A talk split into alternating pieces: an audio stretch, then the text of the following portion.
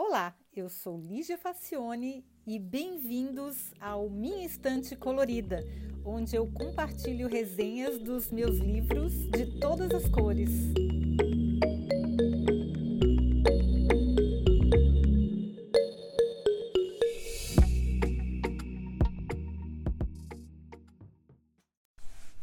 Olá, o Nobel de Literatura Kazuo Ishiguro me impressionou desde o livro O Gigante Enterrado, que eu também já resenhei aqui.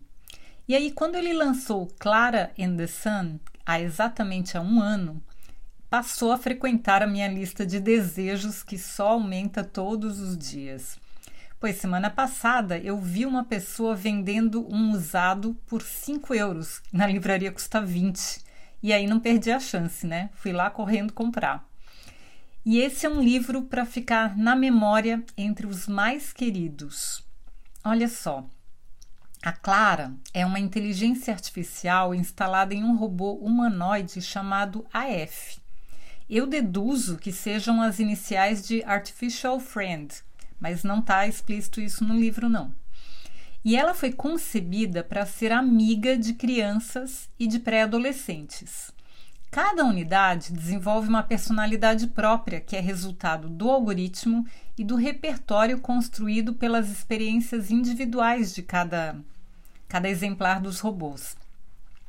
Bom, o interessante é que a história é narrada pela própria Clara e começa quando ela está exposta numa loja.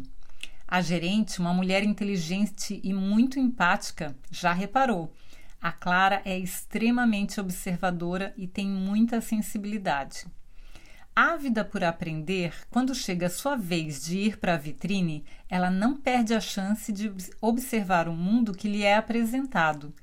Uma rua cheia de trânsito e de pessoas, o sol que se esconde atrás de um prédio alto do outro lado, a chaminé de uma fábrica que joga fumaça no ar e embaça a visão do sol, um casal atravessando o sinal e até o desenrolar da história de um mendigo e seu cachorro que moram na esquina. É, são os pequenos dramas do dia a dia e ela, ela é muito atenta para isso. Ela observa com muito cuidado e ela sempre tenta entender o que está acontecendo. A Clara conversa com seus colegas robôs, mas nenhum parece tão curioso ou interessado como ela. Até que um dia, uma menina a escolhe para ser sua amiga. E depois de um tempo, a mãe finalmente a compra e a leva para casa. Esse ritual de espera lembrou-me dos antigos romances, quando a noiva anseia pelo dia do casamento, quando toda a sua vida vai mudar Inocentes, nenhuma das mocinhas tem ideia do que está por vir. Pois a menina é doente e tem um vizinho da sua idade que também é bastante solitário. Eles moram num bairro bem afastado. A mãe e a empregada que vivem na casa com ela são educadas e gentis, mas elas não têm muita certeza sobre como tratar Clara, uma vez que ela não é uma pessoa, apesar de se comportar como uma. Na verdade, aliás, eu minto. A Clara não se comporta como uma pessoa e ela nem poderia, né? Ela tem o que se poderia chamar de sentimentos, mas ela nunca se deixa ofender. É impressionante como absolutamente todas as suas experiências e interações sempre buscam o aprendizado, o, entendimento. O objetivo maior dela é compreender os humanos, coitada, né? Para ser a melhor amiga possível. Esse é o objetivo da vida dela. É, é a tarefa dela, é a missão de vida dela ser a melhor amiga possível para sua humana. E aqui eu me lembrei de uma frase da doutora Susan Calvin, que é a psicóloga de robôs dos livros do Isaac Asimov. Quando perguntada se os robôs são diferentes mentalmente dos humanos, ela responde sem titubear são mundos, completa, mundos completamente distintos. Os robôs são essencialmente decentes. E é verdade, né, gente? Os seres humanos não são decentes. Bem, há um projeto secreto e bem discutível da mãe da menina, há passeios, há uma festa e há também conflitos. É engraçado porque ela chama o que a gente imagina que sejam celulares de ovais ou ovoides. Parece que os celulares têm essa forma ou um equipamento equivalente, né? Bem, Mas o que me deixou mais encantada foi que a Clara, tentando replicar o modelo mental dos humanos, ela busca sempre, sempre uma explicação lógica para os acontecimentos.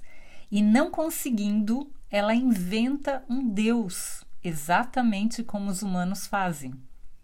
Só que, como ela é movida à energia solar, para ela, Deus é o Sol. E aí toda uma construção é feita em volta desse Deus que explica os acontecimentos, que, que escolhe o que, que vai acontecer, quem é que vai fazer o quê, quem é merecedor da sua dádiva. Tem a alegoria de um templo, onde, do ponto de vista da Clara, o sol se põe ou ele sai para descansar. Existem preces e até promessas. E a Clara é pura na mais ampla acepção da palavra. Ela só quer o bem da sua humana. E o Ishiguro consegue traduzir essa ideia da construção de um deus, de um robô humanoide, de uma inteligência artificial, com muita poesia e muita sensibilidade. Eu adorei. Nossa, adorei muito mesmo. É muito poético, é muito lindo. É, a história é muito bonita. Eu recomendo demais, recomendo muito mesmo. Foi um dos melhores livros que eu li esse ano. Eu sei porque eu estou sempre falando isso, mas realmente esse livro é muito, muito, muito bom. Eu recomendo bastante a leitura, gostei muito. Ok? Então, espero que vocês também gostem e a gente se fala na próxima semana. Tchau!